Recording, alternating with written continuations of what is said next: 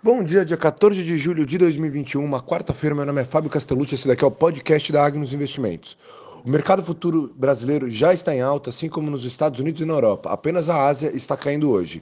Ontem tivemos volatilidade no mercado exterior, com todos os índices de Nova York fechando em queda. Apenas aqui no Brasil a gente teve uma alta de 0,45. Sobre a agenda de hoje, teremos a divulgação do PIB na China e a divulgação da atividade econômica brasileira. No cenário internacional, hoje teremos a divulgação de alguns gigantes do setor financeiro, como o Bank of America, Citigroup e o BlackRock, o grande fundo, maior fundo do mundo. E até o final da semana a gente vai ter 7% da capitalização do S&P divulgado.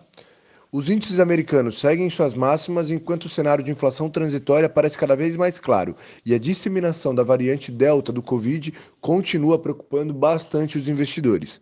No macro, os investidores estão preocupados com as declarações do Powell e de quando vão parar as recompras de títulos públicos americanos, fazendo assim uma política expansionista. No destaque local, o Ibovespa teve sete dos dez setores performando positivamente ontem e o destaque segue com a proposta da reforma tributária e com os desdobramentos dos ruídos políticos. Bom, desejo a todos bom dia, bons negócios, forte abraço!